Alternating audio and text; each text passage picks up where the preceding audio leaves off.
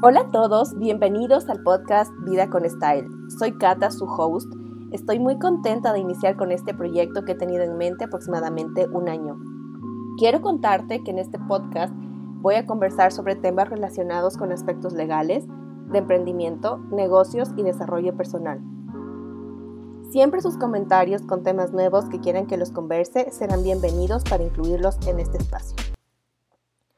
Al ser este el primer episodio, quiero conversar sobre tres aspectos legales que de acuerdo a mi experiencia en el asesoramiento legal a emprendedores y dueños de negocios, debes tener en cuenta si vas a emprender o si ya te encuentras emprendiendo.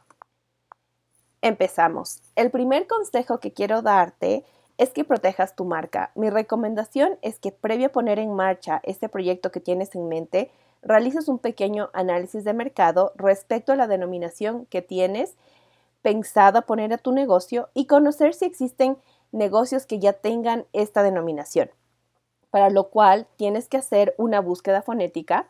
Este documento debes solicitarlo ante el Servicio Nacional de Propiedad Intelectual, SENADI, que en nuestro país es el órgano que se encarga de regular todos los temas relacionados con propiedad intelectual. La búsqueda fonética te va a permitir conocer en blanco y en negro las marcas que se encuentran ya registradas o están en un proceso de solicitud de marca. Y a partir de estos resultados puedes tomar una decisión respecto a la denominación que le piensas dar a tu negocio. En el caso de que tú ya cuentes con una marca y tu negocio se encuentre funcionando, no te preocupes. De igual manera puedes seguir los pasos que te aconsejé anteriormente, que es hacer el análisis de mercado y la búsqueda fonética a fin de que conozcas las marcas que ya están registradas y las que se encuentran en proceso de registro.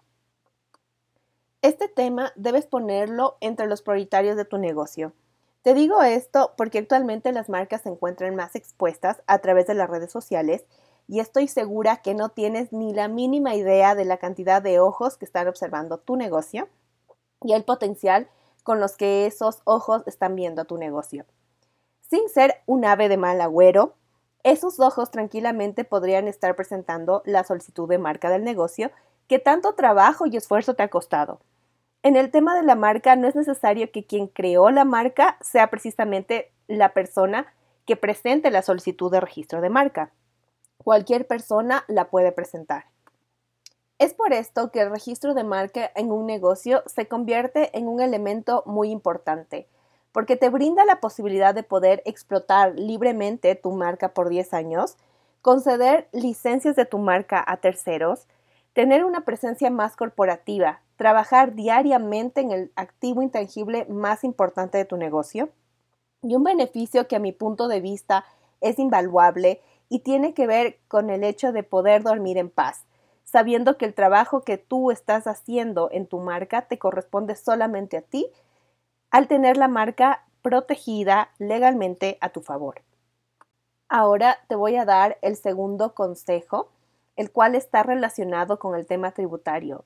Gran parte de las ocasiones como emprendedores no queremos dar este paso por temor al pago de impuestos o por lo engorroso que puede llegar a ser el presentar las declaraciones de IVA o de impuesto a la renta ante el Servicio de Rentas Internas SRI en el Ecuador.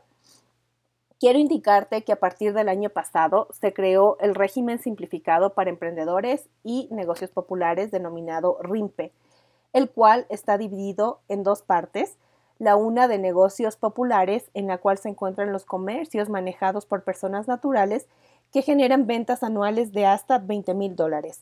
En este caso, debes emitir un comprobante de venta y presentar la declaración al impuesto a la renta de manera anual.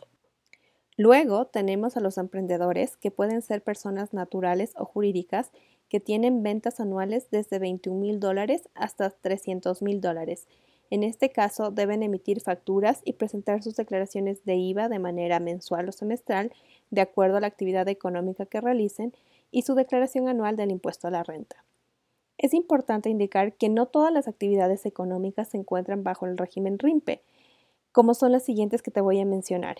Si tu negocio ha percibido ingresos brutos superiores a 300 mil dólares de los Estados Unidos de América en el ejercicio económico anterior, no vas a poder formar parte de este régimen, así como si realizas actividades económicas que provienen de ingresos por contratos de construcción o ingresos relacionados con las actividades de urbanización, lotización, no vas a pertenecer en el régimen RIMPE y también en el caso de que te dediques a la prestación de servicios profesionales o estás realizando alguna actividad económica en el sector de hidrocarburos, la minería, petroquímica, tampoco formas parte del régimen RIMPE, ni tampoco si estás realizando una actividad económica que tenga que ver con las industrias farmacéuticas, financieras o de economía popular y solidaria o seguros. El tercer consejo que quiero darte está relacionado con la decisión de constituir una compañía. Mi recomendación respecto a este tema es que analices el estado en el que se encuentra el proyecto, negocio o emprendimiento que estás desarrollando o vas a desarrollar. Por eso yo te digo que si el negocio aún no está en una etapa madura, no tienes una facturación económicamente considerable, si pasas por alguna de estas situaciones, te diría que no es necesario que constituyas una compañía porque existen otros mecanismos en el ámbito civil que te van a permitir organizar el negocio que quieres llevar a cabo a través de una sociedad de hecho o un contrato de joint venture. O también existe la posibilidad de que lo puedas seguir manejando como una persona natural.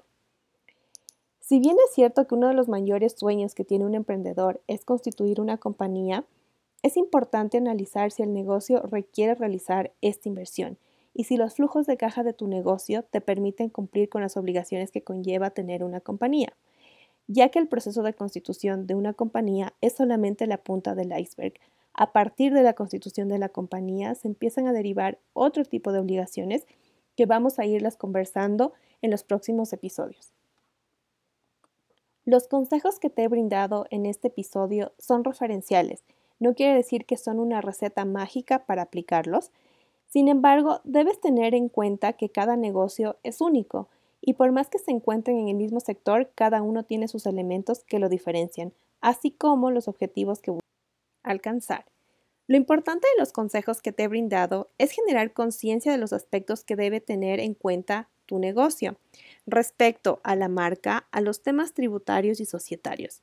Sin embargo, solamente tú sabrás en qué momento debes irlos incorporando, para tomar estas grandes decisiones es importante contar con un abogado de confianza que te asesore sobre estos temas, que te brinde tranquilidad y claridad sobre estos asuntos. Al ser este mi primer episodio de podcast, quiero compartir contigo mi guía de primeros pasos para emprender, que puedes descargarla en la descripción de este episodio, la cual te va a dar las herramientas necesarias al momento de iniciar tu negocio. Antes de despedirme, quiero agradecerte por haberme brindado tu tiempo y sé que si estás aquí es porque tienes muchas ganas, intención e ilusión en hacer que tu negocio crezca de una manera sostenible, con una estructura legal adecuada que te brinde la tranquilidad necesaria para llevar a cabo este proyecto.